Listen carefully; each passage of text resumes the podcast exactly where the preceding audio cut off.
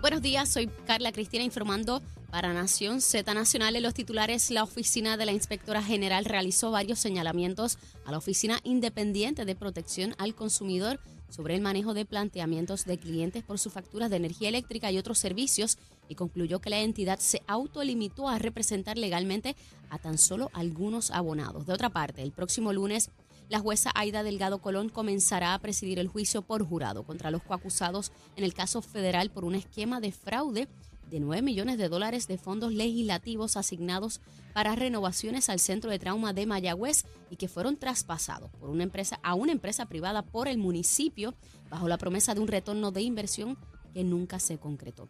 Y en otros temas, el Senado aprobó ayer un proyecto que enmienda la ley de máquinas de juegos de azar para llegar los recaudos necesarios para el retiro de los miembros de la policía, por lo que la medida pasa ahora al despacho del gobernador.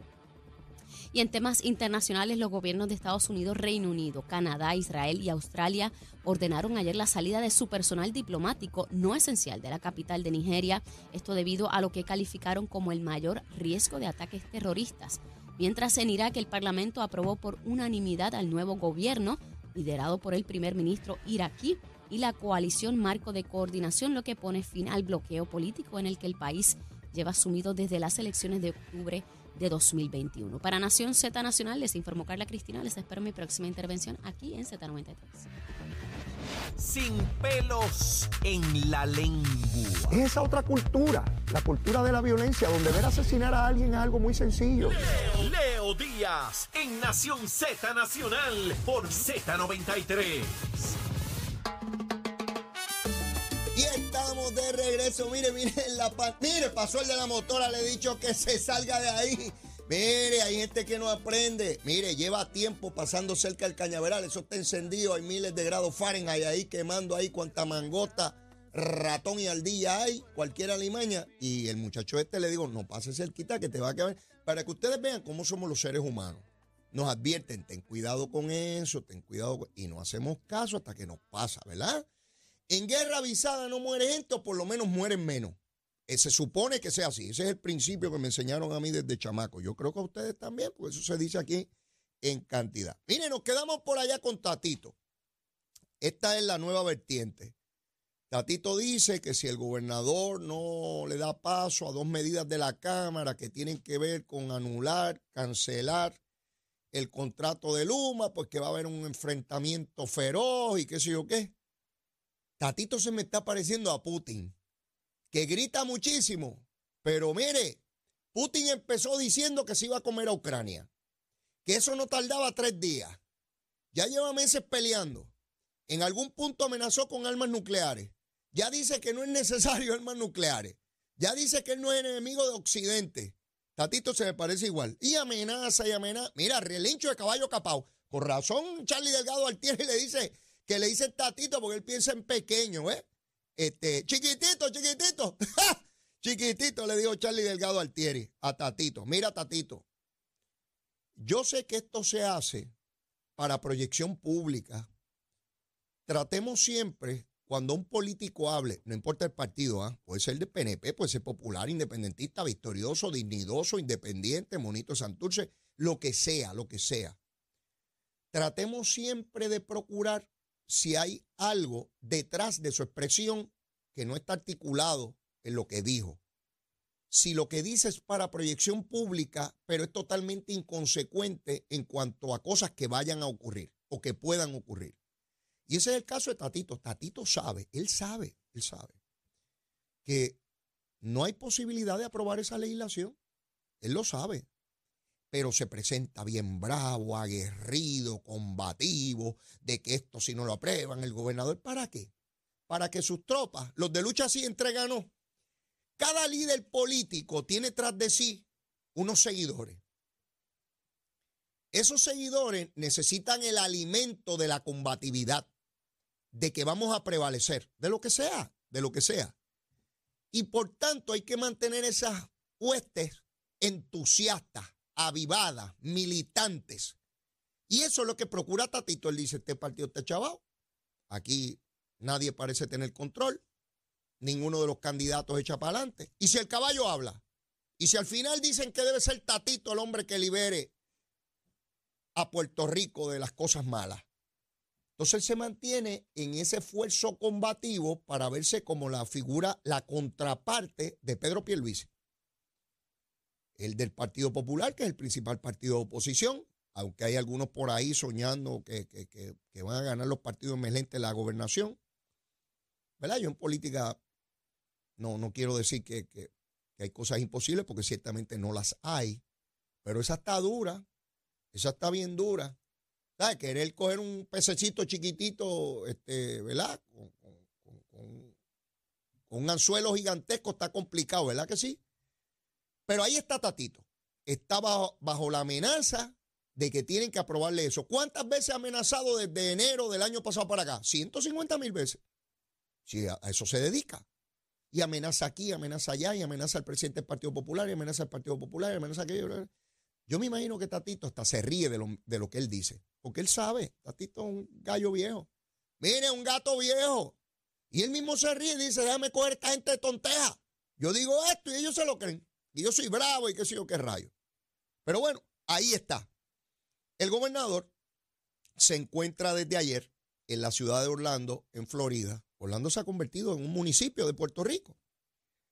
La cantidad de puertorriqueños que uno conoce que viajan, pero muy frecuentemente, algunos más de una o dos ocasiones a la Florida mensual, a ver nietos de vacaciones, que tienen alguna propiedad allí, a pasar un rato. Eh, infinidad de circunstancias. Y hay una cantidad de empresarios y de personas que tienen negocios vinculados a la comunidad hispana, particularmente puertorriqueña en la Florida Central, que es importante intentar atraer esas comerciantes, industriales, hombres, hombres y mujeres de negocio a que inviertan en Puerto Rico. Nosotros tenemos que aprovechar esa oportunidad, ese vínculo que establece ya una comunidad puertorriqueña inmensísima en la Florida Central, aunque algunos pájaros aquí dicen que los americanos son malísimos y que eso hay que votar los americanos de aquí, pues ¿saben qué? No es que los americanos hay que votarlos de aquí, es que los puertorriqueños se están yendo para allá. Hagan algo, lucha si entrega, ¿no? Con el machete nos la darán. Sí, con el machete nos la darán. Sí, acabarán viviendo aquí gatos como en, en el morro y lemur el pajarito ese, el monito ese que andaba por ahí. ¿Sí? Y los cocodrilos y los caimanes, porque los puertorriqueños se van. Acabará esto aquí con flora y fauna, ¿verdad? Y sin seres humanos. Y cuatro gatos caminando por ahí. Con el machete nos la darán. Y lucha si entregano. Y pelados, porque con qué rayo van a producir capital.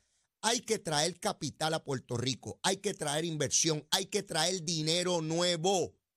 Dinero nuevo. ¿Cómo crece una economía? cuando usted atrae capital, cuando llega dinero nuevo a esa jurisdicción, porque de lo contrario se sigue repartiendo el mismo dinero que ya existe aquí. ¿Ve? Pero todavía hay gente que dice que no podemos traer empresas, que es que quieren ganar dinero. Ese discurso, a mí me parece tan tonto cuando escucho a alguien decir, no, es que esa gente lo que quiere es ganar dinero. No me diga. ¿Y tú? ¿Cobras un salario en tu trabajo? Pues tú también quieres ganar dinero. Todo el mundo quiere ganar dinero. Y es evidente que no podemos dejar eso de manera fortuita, por tanteo y error. De manera concertada, el gobierno de Puerto Rico, sea del partido que sea, tiene que procurar inversión y tiene que atraer empresarios y tiene que atraer compañías. Ah, que quieren ganar dinero. No, van a venir a regalar los chavos a los puertorriqueños porque tienen la cara bien linda y las partes bien chéveres. No, no, no, no, no, no. Tiene que haber una masa crítica aquí y esa relación tiene que darse en dos direcciones. Empresarios de aquí, como ya ustedes saben, compañías, firmas, marcas que están llevando de restaurantes, por ejemplo, se nacen en Puerto Rico de puertorriqueños que van y se ubican en la Florida Central. Oigan, y si en la Florida Central los americanos, los gringos, los yanquis, dijeran, no, ven, no, puertorriqueños aquí con empresas para quitarnos capital a nosotros, que es el alguien de aquí los boricuas. ¿Les gustaría a esos tontos que aquí dicen que hay que sacar a los americanos que de allá nos dijeran que voten a los puertorriqueños? Díganme. ¿O es bueno nada más que nosotros los mandemos a, a freír espárragos, pero que ellos no nos manden a freír espárragos a nosotros? Sí. Es un mundo globalizado. Y desde los tiempos de los tiempos de los tiempos, cuando empezaron los tiempos, el intercambio de bienes y servicios entre los pueblos alrededor del mundo de la raza humana ha sido fundamental para el crecimiento de lo que tenemos hoy en este mundo. Pero cuatro tontos deciden que es que hay que repartirlo todo igual. Que aún el vago, el que se queda en la casa, que no trabaja, hay que darle lo mismo que el que se baja y se levanta a las 4 de la mañana. Mire, mis compañeros aquí en este cuarto, en este estudio. Ahorita le preguntaba a Raúl que viene desde Calley, está en los controles aquí. Raúl, de 4 a 4 y media de la mañana, viene bajando de Calley para llegar aquí, a este estudio. A esa hora, la inmensa mayoría de nuestro pueblo está durmiendo. Todavía no se ha levantado. Pero hay algunos que no se levantan. Pudiendo trabajar sin ningún impedimento. No trabajan. No. Pero les encanta ir encapuchados frente a Fortaleza a gritar tonterías allí. Sí, porque no se destapan la cara, para que no vean lo vagos que son. Sí, para que no sepamos lo vagos que son. Lo vagos que son, que no tienen trabajo, que no se dedican a nada, que no sea tirar piedra a la policía de Puerto Rico. Por eso es que no enseñan la cara a esos bandidos. Sí, esos bandidos. Y no tienen que ser pelú, ¿saben? Puede ser calvo. Digo, los pelú, los pelú pueden ser calvo también. Olvídense de eso. Pero esos son los mismos que no se fajan trabajando. Y nosotros necesitamos una sociedad que trabaje, que eche para adelante, que se esfuerce. Yo no quiero, y creo, creo que la inmensa mayoría de los puertorriqueños no quieren una sociedad como la nuestra, donde la mitad de la población depende de la tarjeta de la familia y depende de la tarjeta de salud para tener esos servicios esenciales, como es comer y las medicinas. Esa es nuestra realidad. Podemos hablar la gusanga que sea y lucha así entre ganó y levantar el puñito con el vino y la foto de Albizu. Pero lo cierto es que esa es nuestra realidad y cambiar ese paradigma no es cáscara de coco porque podemos hablar Mire, yo escucho los programas de radio, veo los de televisión, que mucha gusanga hablan de cómo arreglar las cosas y cómo todos tienen las alternativas. Ya les digo, hay que enmendar la constitución para que nosotros no tengamos un solo gobernador. Necesitamos por lo menos 10 mil gobernadores y que sea rotativo. Cada, cada dos meses quitamos esos 10 mil gobernadores y ponemos 10 mil gobernadores nuevos. Porque qué muchos saben y qué muchos saben resolver. Pero antes de resolver hay que ganar elecciones. Y usted tiene que ir donde la gente para convencerlos que voten por usted. Sí, porque esto no se trata de que yo tengo muchos títulos y como yo tengo cinco doctorados, yo sé más que aquel. No, no me vengan con esa gusanga. Yo conozco gente con título universitario que no saben, no saben llevarle la puerca al barraco, como decía mi abuelo. No saben llevarle la puerca al barraco. ¡Ey! Y con muchos títulos, y muchas togas, y muchas placas, y muchas cosas, y muchos guindaleos en las paredes, de un montón de títulos. Y conozco gente sin títulos universitarios que saben hacer cosas y que mueven la situación y que tienen un sentido claro de cómo echar para adelante a nuestro pueblo. Trabajar, trabajar, no es otra cosa. El ingenio, la creatividad. Y como les dije, mis compañeros aquí se levantan al amanecer. No se quedan en la casa durmiendo a ver si el programa de radio sale solo. No, no, no, no. Hay que echar para adelante. Y por eso me parece sumamente importante el planteamiento de que el gobernador vaya a la Florida, no a la Florida, a donde quiera que tenga que ir, para decirle a la gente, no, no, inviertas allá, invierte aquí en Puerto Rico. Crea empleos aquí. Trae tu mano de obra, trae tu conocimiento. Vamos a, que esos puertorriqueños conozcan de lo que tú haces y a su vez tengan la posibilidad de crecer. De eso se trata, no es de insularnos aquí, de encerrarnos, a gritar lucha así, en, entrega no entre nosotros mismos y no hacer un pepino, Angola.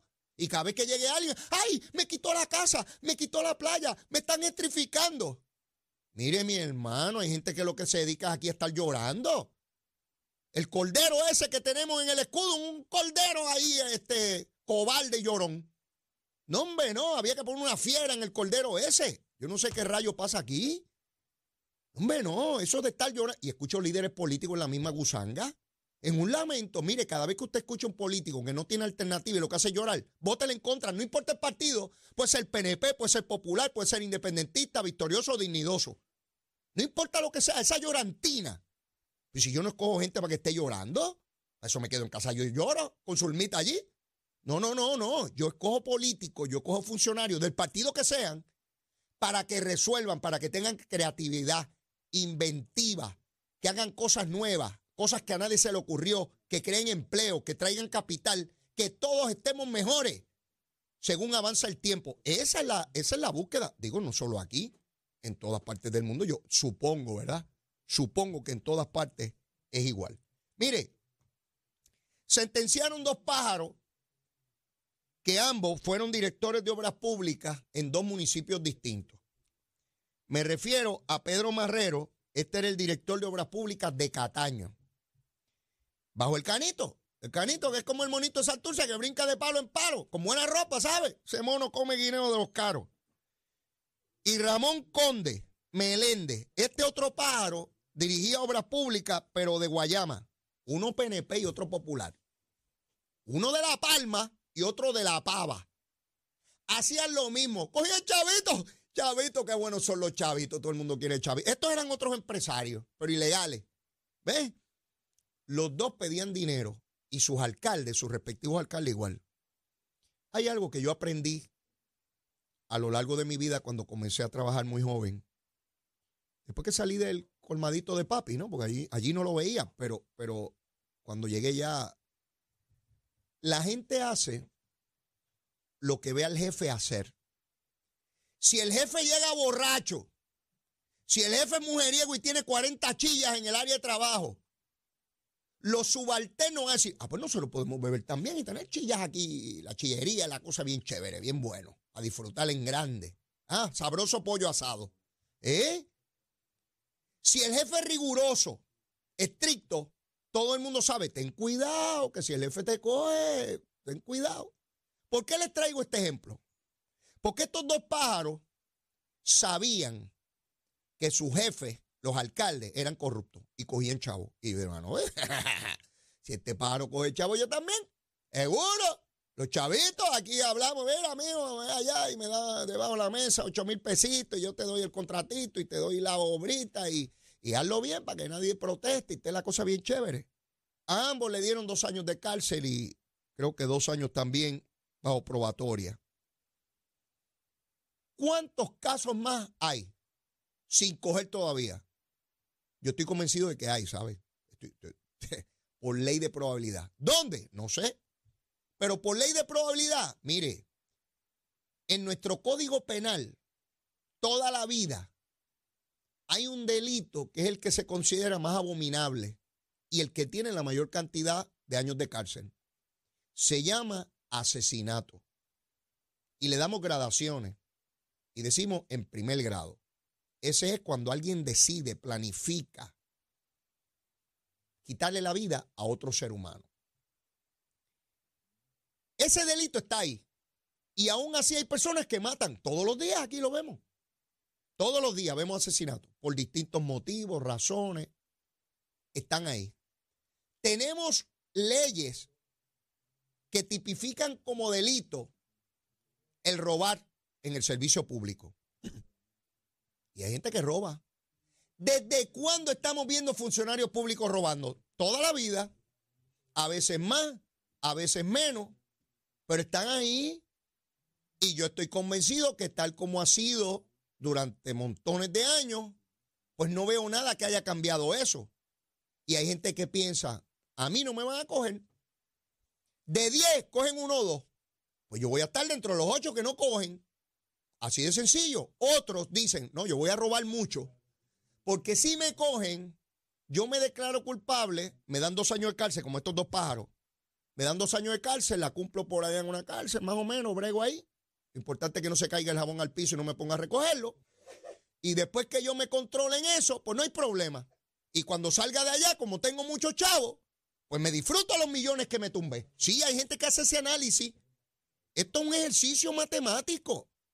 Si me robo 10 millones y me cogen, le entrego tanto a las autoridades, dejo al rescoldo, como dicen allá en el campo, dejo al rescoldo unos millones, voy y cumplo lo que me dicen y regreso para acá como un hombre honorable. Seguro. Y tengo unos chavitos ahí, ya tengo, mire, ya tengo la pensión. Bueno, aquel pájaro de agua buena del Partido Popular dejó de ser alcalde y como quiera seguía cobrando. Yo, ese botó la bola, mi hermano. Ese esquema yo no lo había visto. Ese tenía una pensión. Dejó de ser alcalde y cuatro años después todavía seguía cobrando. a qué sé yo cuánto por, por, por basura que se recogía por casa. Así sí, porque esto se hace, mire, esto es un contrato, ¿sabes? Esto es bien hecho. Tanto me vas a pagar por pulgada de brea o tanto me vas a pagar por casa que se le recoja la basura. Mire, una cosa honorable. Es una cosa, ahí se da la palabra y se cumple. Tú me pagas lo mío y yo te doy lo tuyo y bien chévere. Sí, los contratos, mano da, mano da. Los contratos, como corresponde. Yo recuerdo cuando yo estudiaba eh, obligaciones y contratos. Eso es un curso que se da en la Escuela de Derecho para uno entender las obligaciones entre las personas cuando se llegan a acuerdos y todas las cosas. Este, y cuando lo entendí, cuando finalmente lo entendí, me di cuenta que valía igual, no importa si era en el campo ilegal, porque de lo que hablamos es del compromiso que se hace para cumplir una obligación, un contrato, algo que usted acuerda. Ah, que se da en el área ilegal, está fantástico, pero no deja de ser un contrato, un acuerdo. Y en el narcotráfico, cuando no se cumple con eso, como no se puede ir al tribunal, hay que darle un tiro y liquidarlo. Porque si fuera legal, uno va al tribunal, lo demanda, el tribunal dice, tiene que pagar, si no te quito las propiedades. Pero cuando se trata de actividad ilegal, no hay donde tribunal donde ir. El tribunal que hay es la calle. Esa es la única diferencia. El reconocimiento de la legalidad versus lo ilegal o lo legal. Así que ahí tenemos a esos dos directores de obras públicas municipal que se llevaron unos cuantos chavos, no sé cuántos guardaron, porque a lo mejor son tan brutos que tampoco guardaron nada. Este, y cuando salgan de la cárcel están peladitos y tendrán que ir a robar a otro lado. Mire, porque el que roba la primera te roba la segunda. Si no me vengan con eso, no me vengan con eso. Si se roba la primera, cuando salgan de allá, al gobierno no pueden ir pues tienen que ir a ver dónde se tumban algunas cositas. Digo, a menos que se arrepientan y se entreguen al Señor. Cuando se entreguen al Señor, pues ya es otra cosa, ¿verdad? Y con eso lo que quiero decir es que hay gente que sí que logra la rehabilitación. Ciertamente hay gente que logra la rehabilitación, pero otros no la logran. Mire, yo tengo que ir a una pausa, pero después de la misma, la licenciada Ana Quintero, la única invitada nuestra que es capaz de ponerle postre a la recomendación de almuerzo, porque acá nosotros son una trulla de maceta que no ponen postre y uno se queda ahí con la lengüita al final buscando algo dulce y no le pone nada. Pero la licenciada Ana Quintero, esa nos da un menú completo, mire, para que usted empiece ese fin de semana como tiene que ser. Llévatela, chamo.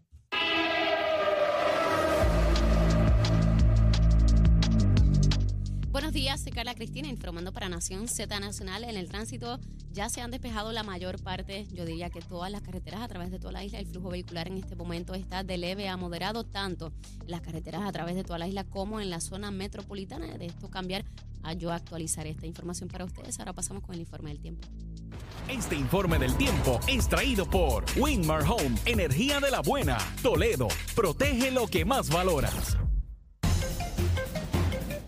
El Servicio Nacional de Meteorología nos informa que el potencial de inundaciones repentinas continúa hoy debido a la humedad remanente y a la inestabilidad provocada por una vaguada.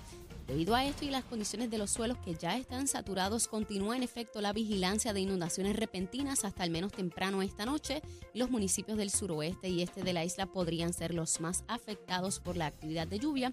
Las temperaturas máximas estarán hoy dentro del rango de lo normal debido a la cobertura de nubes y los vientos estarán moviéndose a velocidad de hasta 20 millas por hora más adelante. Les hablo sobre cómo estará el mar para Nación Z Nacional. Les informó Carla Cristina. Les espero mi próxima intervención aquí en Z93. Hablándole claro al pueblo. Nación Z Nacional, soy Leo Díaz. Buenos días a todos. Leo Díaz en Nación Z Nacional por la Z.